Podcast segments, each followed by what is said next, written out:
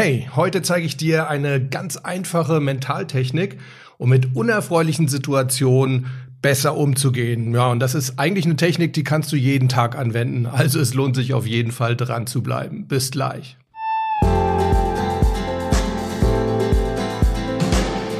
Servus und herzlich willkommen zur ja mittlerweile siebten Folge von Mental gewinnt. Und du bist hier genau richtig wenn du leichter und erfolgreicher durchs Leben gehen möchtest und wenn du genau dann, wenn es wirklich drauf ankommt, in diesen besonderen Situationen das Beste aus dir herausholen möchtest. Ich bin Harald Dobmeier und ich find's spitze, dass du heute mit an Bord bist. Ja, ich möchte mir mit euch heute mal so ein paar doofe Situationen anschauen und ähm, mit euch besprechen, was wir machen können, dass wir damit besser umgehen und möglicherweise eben selbst aus solchen Situationen noch das Beste rausholen. Und deshalb möchte ich erstmal wieder drei Beispiele bringen. Das erste Beispiel, das kennt ihr vielleicht schon, das ist mein Staubeispiel aus dem Trailer zu diesem Podcast. Also stellt euch vor, ihr fahrt morgens zur Arbeit, sitzt also im Auto, fahrt dahin, habt einen wichtigen Termin schon morgens und dann passiert natürlich das Unausweichliche, der Stau. Ihr steht also dort mitten im Verkehr, es geht nichts vorwärts, es geht nichts zurück. Die Zeit verrinnt und ja, es passiert halt einfach nichts. Und ihr merkt auch, dass der Druck auf eurem mentalen Kessel immer mehr steigt. Und irgendwann geht's dann natürlich doch weiter, aber ihr habt euch auf der ganzen Fahrt so sehr gestresst, dass ihr ja komplett mental fertig schon morgens im Büro ankommt. Das zweite Szenario, das sieht so aus. Euer Chef kritisiert euch ständig. Und komischerweise lässt er eure Kollegen ziemlich in Ruhe. Also der Fokus von ihm ist auf jeden Fall auf euch. Immer wieder wird rumgemeckert, nichts könnt ihr gut genug machen. Ja, und das demotiviert euch natürlich tierisch und vielleicht überlegt ihr sogar zu kündigen. Und das dritte Beispiel, ihr habt in letzter Zeit ständig Kopfschmerzen. Ja, und das nervt natürlich auch irgendwo, weil ihr dadurch natürlich auch komplett eingeschränkt seid, sowohl beruflich, ihr kriegt nicht mehr so viel geschafft, als auch privat, denn naja, logisch, so mit Kopfschmerzen, da mag man ja auch nicht wirklich viel unternehmen. Ihr seid schlecht gelaunt, ihr seid dadurch ziemlich deprimiert. Ja, und da entwickelt sich ja schnell so ein Teufelskreis, dann werden die Schmerzen eher noch schlimmer.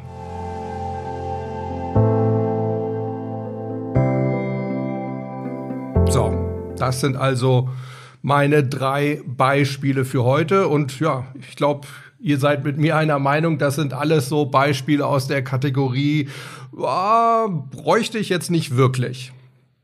Und noch was haben diese drei Beispiele gemeinsam, denn in allen drei Fällen macht das Leben irgendetwas mit uns. Oder?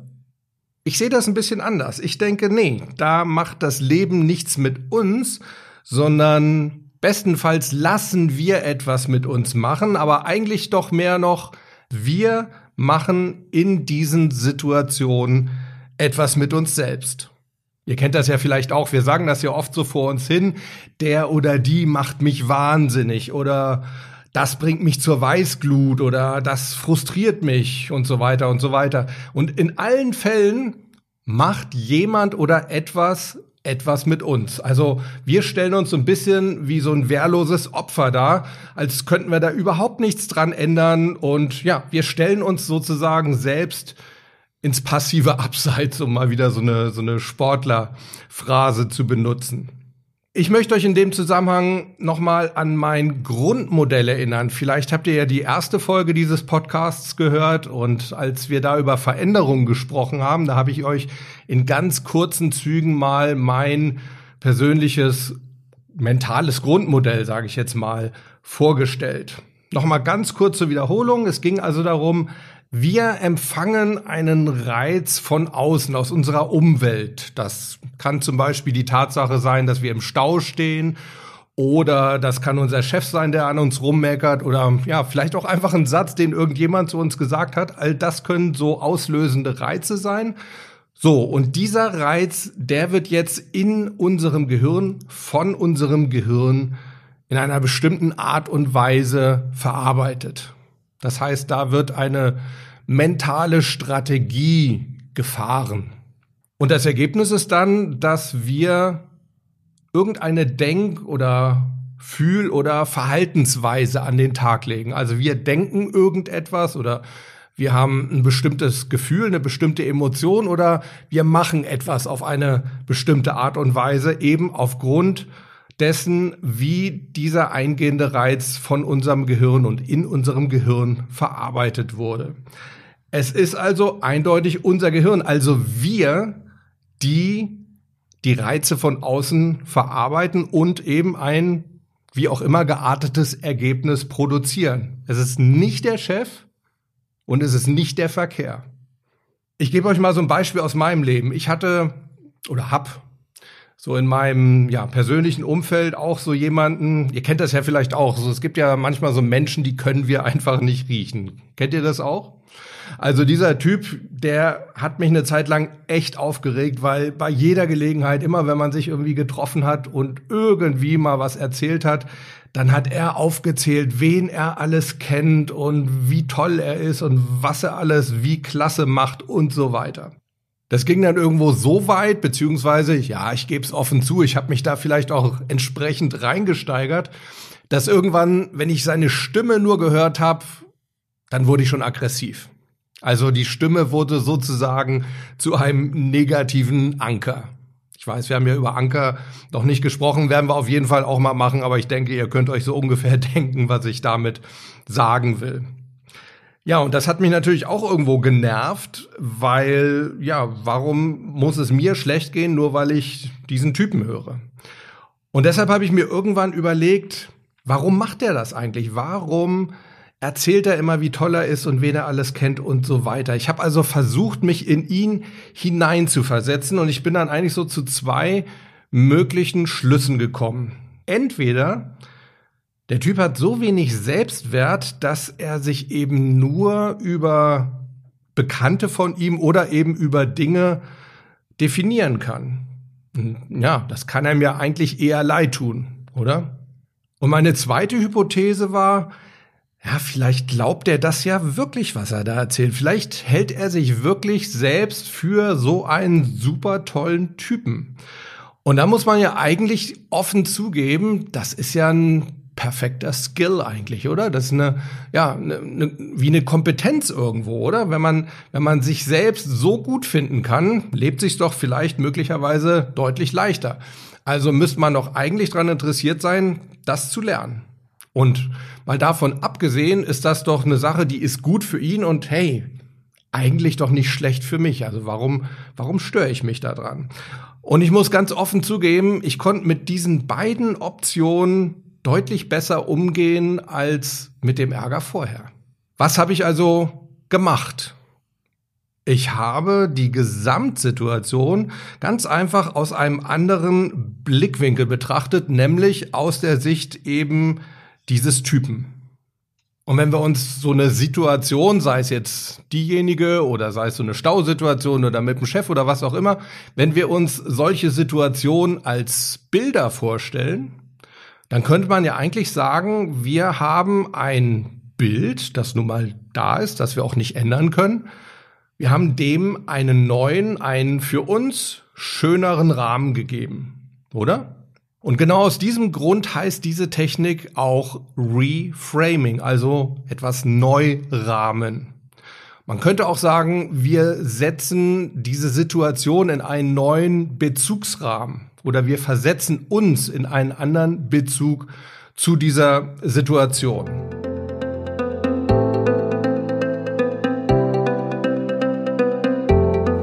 Kommen wir mal zurück auf unsere drei Beispiele. Nehmen wir mal als erstes das Staubeispiel.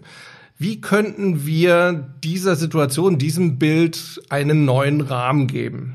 Naja, wir könnten uns zum Beispiel sagen, hey, okay, wir können die Situation nicht ändern, aber wir haben doch jetzt eigentlich richtig schön viel Zeit für uns selber, oder? Die können wir doch nutzen. Wir können ja sowieso nichts anderes machen. Also, wir könnten vielleicht zum Beispiel irgendwelche Telefonate erledigen, zu denen wir sonst nie kommen, zumindest in der Woche nicht kommen. Vielleicht mal einen Freund anrufen oder uns für den Abend verabreden oder wir könnten die Zeit auch nutzen, uns fortzubilden. Also zum Beispiel vielleicht noch die eine oder andere Folge vom Mental Gewinnt Podcast anhören. Oder wir könnten etwas für unsere mentale Gesundheit tun. Wir könnten zum Beispiel eine Entspannungstechnik anwenden. Oder wenn wir noch so ein bisschen müde sind, wir hatten ja gesagt, es ist früh morgens, dann könnten wir vielleicht auch eine Aktivierungstechnik anwenden. Auch das ein interessantes Thema, über das wir in Kürze nochmal sprechen müssen. Oder dürfen, besser gesagt. Also auf jeden Fall es gibt viele Möglichkeiten, wie wir diese Zeit nutzen können und insofern geben wir dieser Situation eben einen neuen, einen, ja, für uns positiveren Rahmen. Schauen wir uns als nächstes das Beispiel mit dem Chef an. Also der Chef kritisiert euch. Da könnten wir es zum Beispiel auch so machen, dass wir uns bemühen, uns in ihn mal hineinzuversetzen. Warum kritisiert der dauernd insbesondere an uns rum?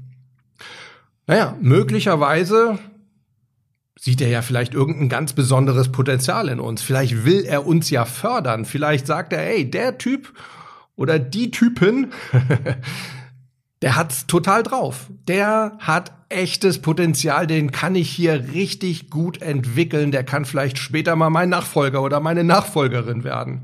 Erinnert ihr euch noch an die Deezer-Werbung vor ein paar Jahren? Dieser, dieser Musikstreaming-Dienst? Da gab es so eine Werbung, wo ein Chef durch ein Büro ging und dann auf einen Mitarbeiter wie wild einschrie, also mit knallrotem Kopf stand er vor ihm und hat den fertig gemacht. Ja, und dieser Mitarbeiter, der hat einfach gar nicht richtig hingehört, der hat sozusagen auf Durchzug geschaltet und hat sich seinen eigenen Text ausgedacht, den der Chef in dem Moment zu ihm sagt. Und das klang dann ungefähr so. Ich habe mir das jetzt den ganzen Morgen mit angesehen.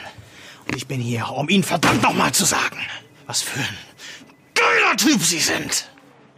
Sie sind befördert. Sie haben übrigens sehr schöne Augen. Ich setze euch den Link zu dieser Werbung, die kann man sich bei YouTube anschauen, auf jeden Fall mal in die Show Notes. Es lohnt sich wirklich, sich das mal anzuschauen.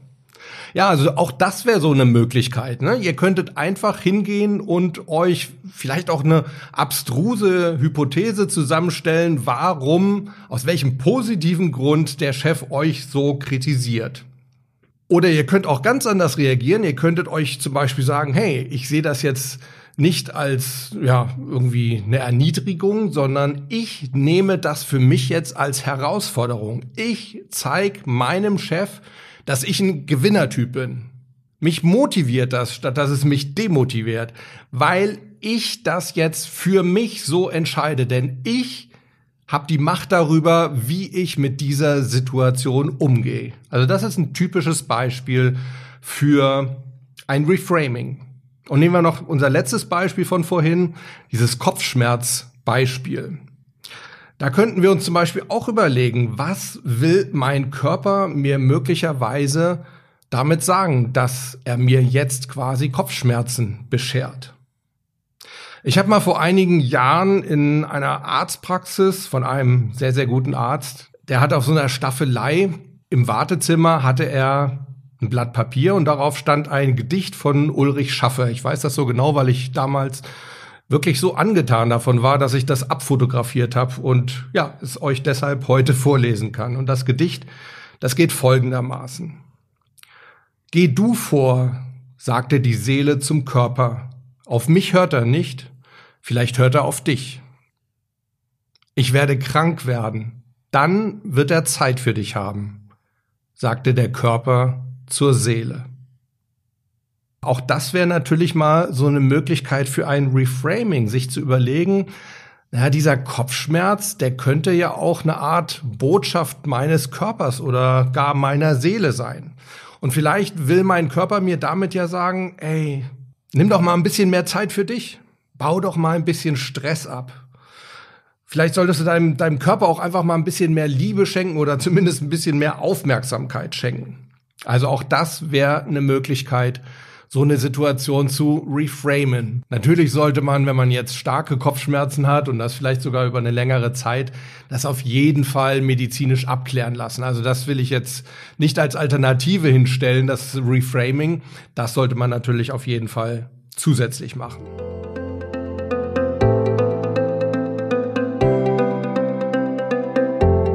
Welches Fazit können wir denn nun heute ziehen?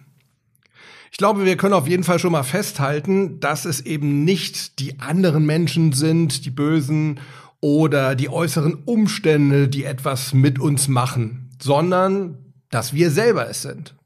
Wir verarbeiten Reize, die wir von außen aufnehmen, und zwar auf eine ganz individuelle, persönliche Art und Weise. Und der Vorteil daran, die gute Nachricht, weil wir das selber machen, können wir auch bestimmen, wie wir das machen. Und wir können die bisherige Art, wenn sie uns nicht gut getan hat, eben auch ändern.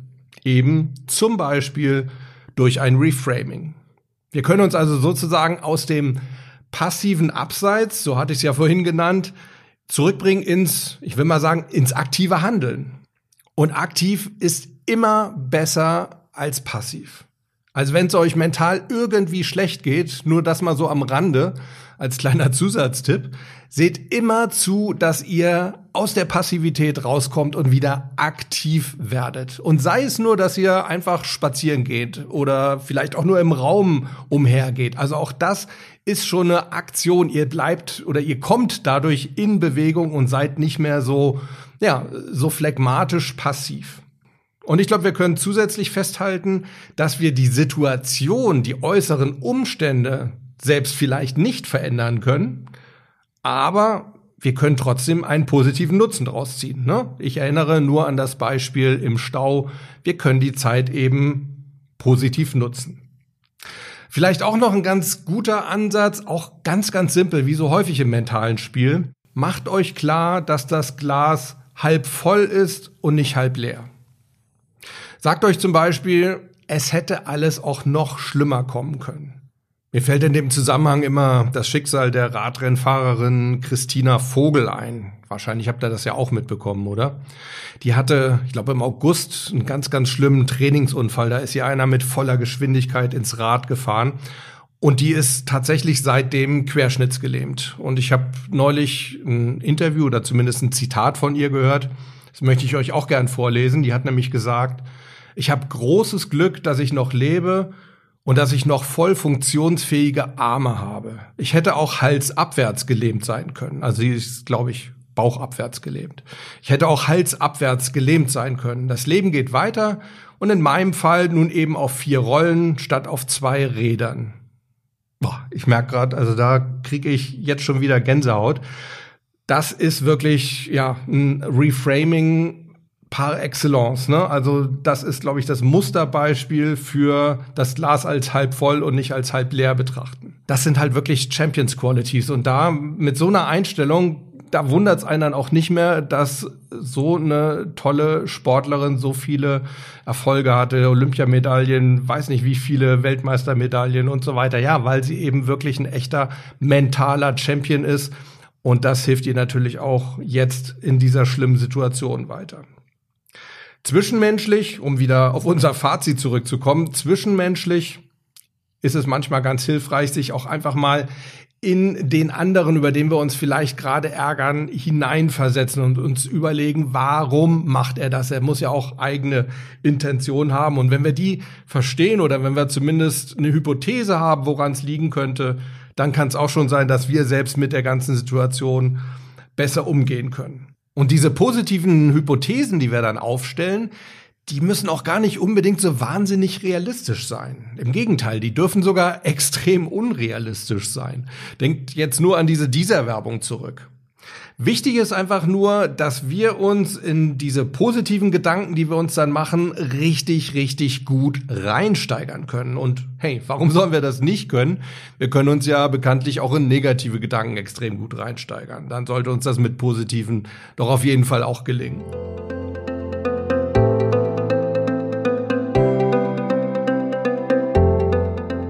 Sieht's denn bei euch aus? Kennt ihr auch so Situationen, wo ihr euch quasi selbst ins passive Abseits stellt und wo eben möglicherweise so ein Reframing dafür sorgen könnte, dass ihr so eine Situation anders verarbeitet in Zukunft und dann auch eben entsprechend positiver darauf antwortet? Lasst es mich bitte wissen. Ich würde mich riesig über euer Feedback freuen und natürlich auch über alle anderen Fragen oder Kommentare oder Anregungen zu diesem Podcast. Schreibt's mir doch an harald.dobmeier.com oder sprecht es mir auf die Sprachmailbox unter 06173 608 4806. Wiederhole ich nochmal, entweder eine E-Mail an harald.dobmeier.com oder eine Nachricht auf der Sprachmailbox unter 06173 608 4806.